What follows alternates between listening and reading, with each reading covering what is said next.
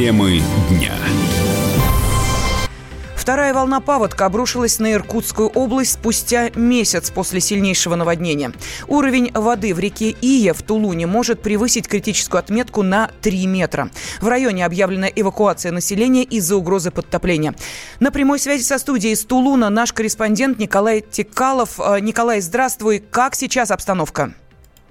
Да, Елена, здравствуйте. Ну вот сейчас обстановка в Тулуне складывается, ну, сказать, что лучшим образом э, это будет неправильно, потому что паника среди местных жителей все-таки имеется. Это происходит с тем, что буквально часов в 10 утра администрация города Тулуна выложила на сайте и во всех группах в социальных сетях информацию о том, что очень большой уровень воды может быть и просьба местных жителей эвакуироваться. Сейчас в некоторых районах Тулуна ездят специальные машины, которые сообщают а, жителям об эвакуации. Ну и также говорят, а, что именно нужно делать, взять с собой все самое необходимое, куда отправиться, подходят автобусы, и все желающие в них садятся и их разводят, развозят в пункты временного размещения. Ну, нужно сказать, что ночь сегодня в Луне и в Тулунском районе, в принципе, тоже была неспокойная. Вот из двух сел, которые находятся рядом с Тулуном, это Уигат и Кривуша вывезли людей в районе где-то 12 часа ночи, оттуда их эвакуировали вертолеты, два вертолета Ми-8. Но вообще в общей сложности в Тулунском районе за сутки было эвакуировано тысяча человек. Ну, также нужно отметить, что в Тулуне ситуация, например, с водой остается вроде как все-таки напряженной, потому что дали и горячую воду, и холодную, а, она хлорированная, и местные власти говорят о том, что она совершенно безопасна, но жители уже этому не доверяют. И э, в таком случае власти приняли решение о том, что ставить в районах водовозки. То есть водовозки до сих пор находятся на, на улицах, и ну, любой желающий может пойти, подойти набрать э, обычной питьевой воды. Также на улицах можно встретить очень много военных и сотрудников МЧС. Сейчас в основном МЧС занимается ликвидацией последствий стихии. Вот как раз то, что произошло месяц назад, 28 числа. А, сейчас пока убирают только центральную часть активно, а вот если отъехать маленько дальше а, от центра, то станет ясно, что здесь пока работы не начинались. То есть как стояли дома разрушенные, затопленные, так до сих пор они и стоят. Ну, дамбу отсыпали сегодня с утра сотрудники МЧС, буквально в течение часа около 10 машин прошло с, с гравием, отсыпали дамбу, ну, вроде бы все сделали, и сейчас местные жители спокойны. Но в любом случае ситуация очень напряженная. Также местные жители выходят специально к реке, что посмотреть на вторую волну. Сейчас там собралось уже около 30 человек, и они ждут второго прихода. А все те, чьи дома затопило, те, кто не находится в пунктах временного размещения, они сейчас стараются быстрее вывести то, что не успели вывести в первые дни эвакуации. Ну, на этом у меня пока вся информация. Николай Текалов, Комсомольская правда, Иркутск. Да, спасибо. С нами на связи из Тулуна был корреспондент «Комсомольской правды» Николай Тикалов. Всего в регионе потопленными оказались шесть районов. Больше двух тысяч человек эвакуированы. В Шелиховском районе Иркутской области ввели режим ЧС. Также сложная ситуация наблюдается на берегу Байкала. Из-за сильных дождей там возникла угроза схода селя. С подробностями корреспондент «Комсомольской правды» Андрей Синьков.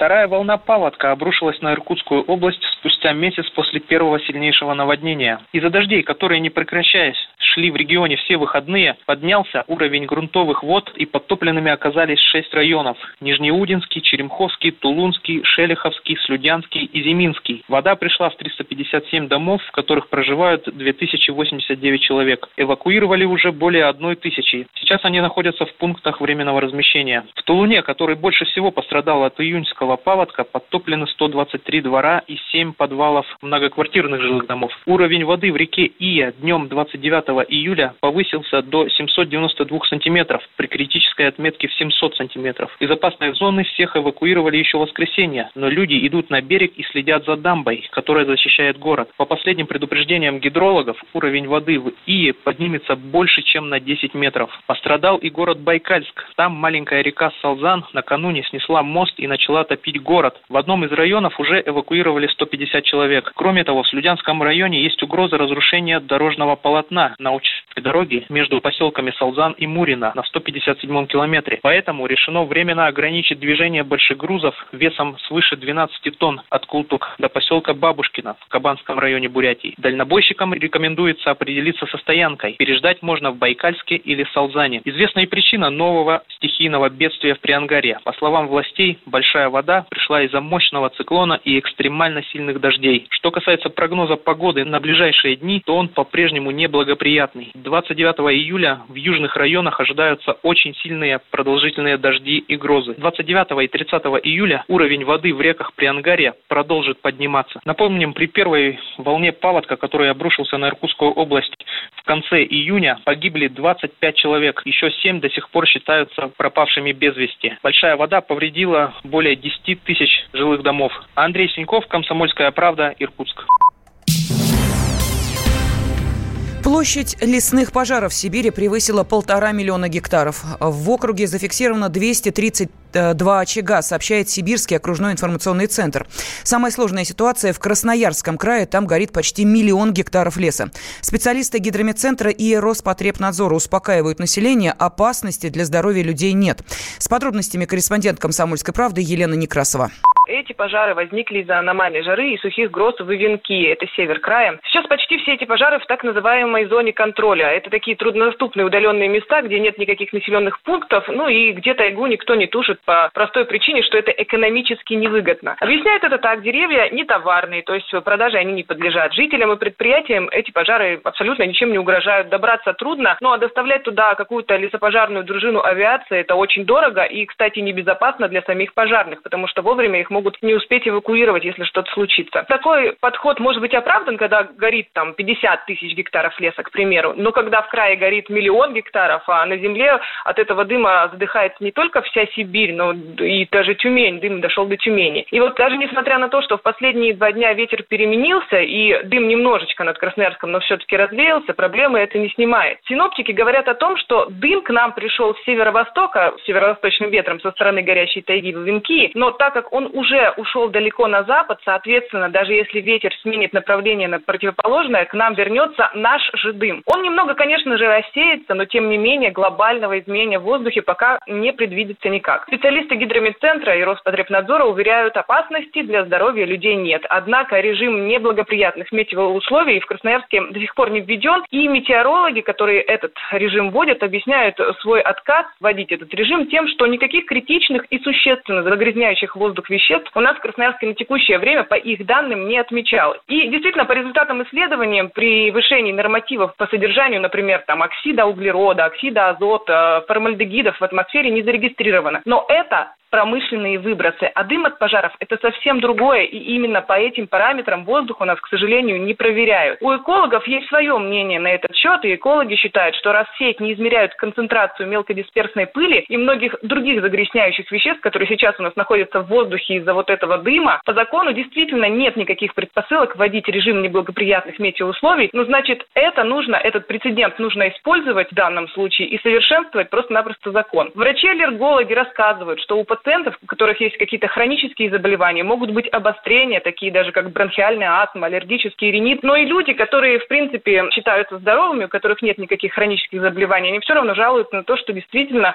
этот дым, может быть, уже принюхались, может быть, не пахнет, но тем не менее на здоровье влияет, и люди не высыпаются и чувствуют себя не очень хорошо, но так или иначе это все равно влияет. Сибиряки, кстати, пишут петиции за введение режима чрезвычайной ситуации, и даже в интернете развернулось голосование с требованием ввести такой режим на территории Сибири. За несколько дней подписалось уже почти 300 тысяч человек. Но режим ЧС – это дополнительное финансирование, это мобилизация средств пожаротушения, людских ресурсов, особая ответственность должностных лиц. И вопрос этот, надо сказать, пока завис в воздухе. Но надо отдать должное нашим крупным предприятиям, которые пошли навстречу просьбе губернатора, вот не распоряжению, а именно просьбе. И в конце прошлой недели добровольно уменьшили количество промышленных выбросов. И мы, конечно же, ждем улучшения ситуации. Елена Некрасова, радио «Комсомольская правда», Красноярск.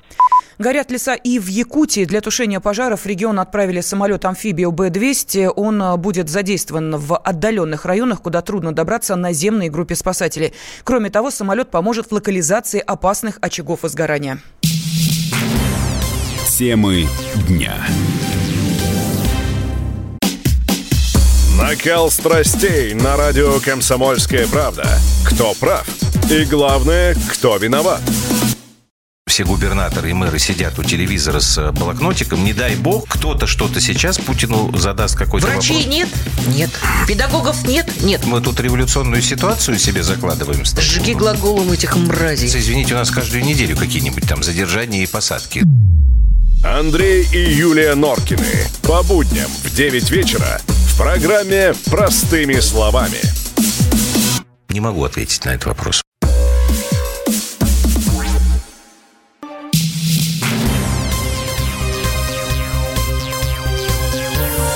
Темы дня. Студии Елена Фонина. В Госдуме предложили альтернативное наказание для водителей, которые покинули место аварии при незначительном ущербе. Сейчас за оставление места ДТП грозит лишение прав или арест. Депутаты предлагают дополнительно ввести штраф в 10 тысяч рублей. Один из авторов инициативы – зампред Комитета по информационной политике Андрей Свинцов. По его мнению, альтернатива необходима, потому что иногда водитель может не заметить, что стал участником ДТП.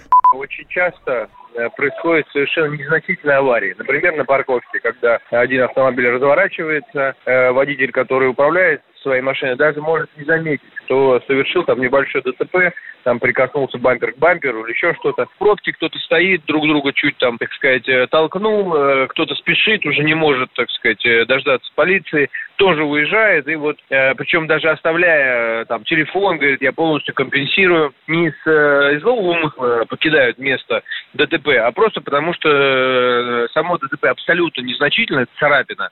А мы знаем, что там полицию можно и час ждать, и два, и все это затягивается. И пробка создается колоссальная, если это на шоссе.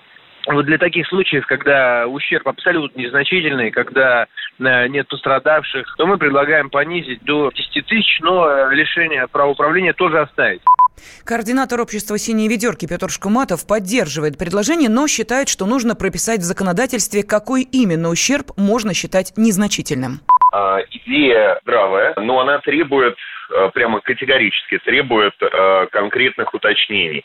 А именно, э, какой ущерб э, для автомобиля считать э, незначительным. Э, также э, необходимо понять, э, что делать, например, в случае, если человек все-таки заметил, ну, допустим, запись видеорегистратора есть, что человек вышел, посмотрел, увидел и все равно уехал, то есть на лицо здесь умысел. А здесь, э, конечно, нужно э, подойти очень э, детально к этому вопросу и прописать, что такое незначительный ущерб, может быть, под сумме, может быть, какие-то детали автомобиля включить в некий список, который является, допустим, незначительным ущербом. Ну, например, в Европе в той же самой царапины на бампере не считается ущербом вообще. Там все в городах царапанные есть. Потому что тесно, места для парковки мало, и э, бампер считается расходным материалом.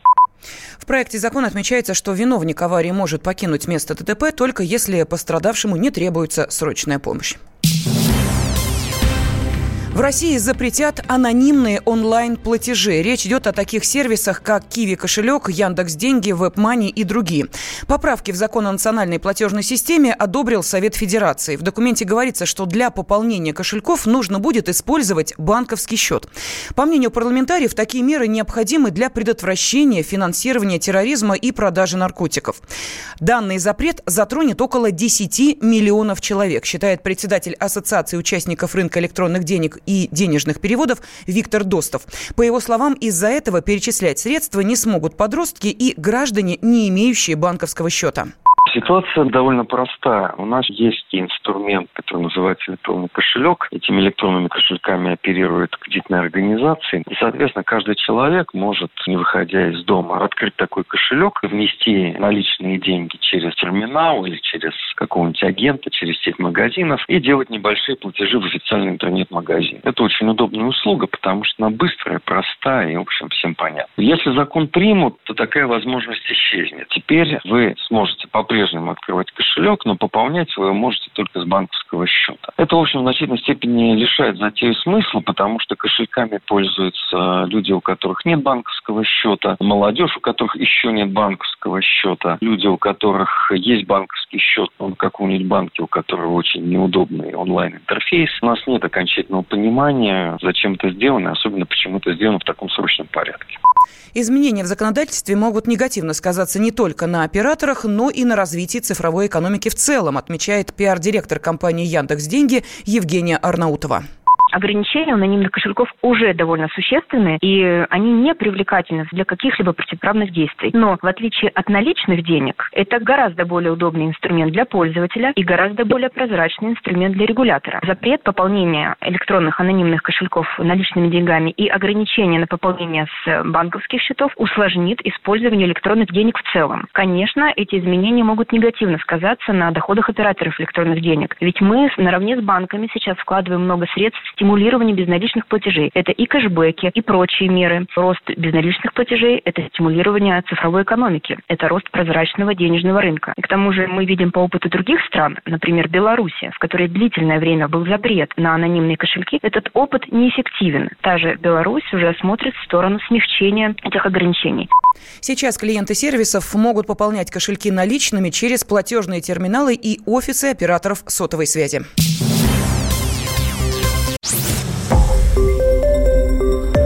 Радио «Комсомольская правда». Более сотни городов вещания и многомиллионная аудитория. Киров 88 и 3 FM. Эм. Ижевск 107 и 6 FM. Эм. Новосибирск 98 и 3 FM. Эм. Москва 97 и 2 FM. Слушаем всей страной.